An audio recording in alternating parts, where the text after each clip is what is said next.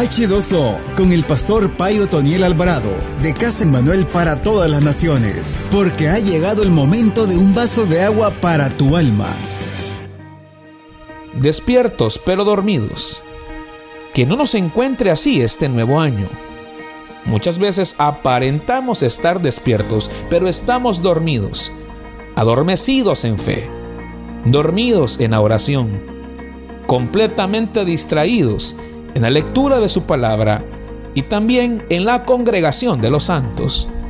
Parecemos estar dormidos, pero en realidad estamos adormecidos mucho más de lo que aparentamos.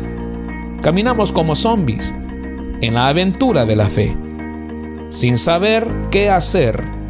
Vamos e intentamos muchas cosas, pero no despertamos al nivel y a la dimensión que Dios quiere estemos. Hemos decepcionado a muchas personas por estar dormidos, por no estar velando, por no estar despiertos, con un instinto de fe mayor que el que hemos tenido hasta este día.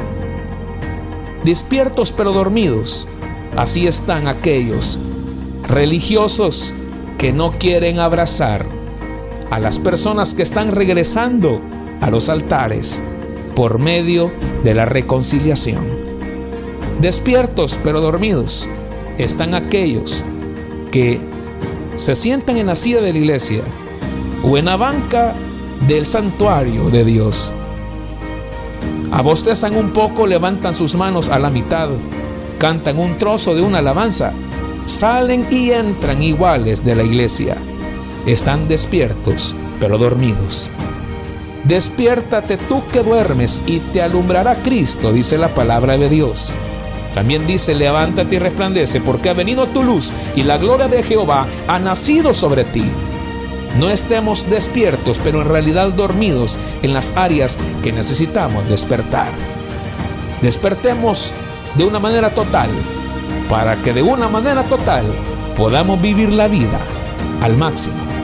Esto fue H2O con el pastor Otoniel Alvarado. Escúchelo de lunes a viernes para recibir un mensaje que te alimentará como el agua en el camino a tu destino. H2O.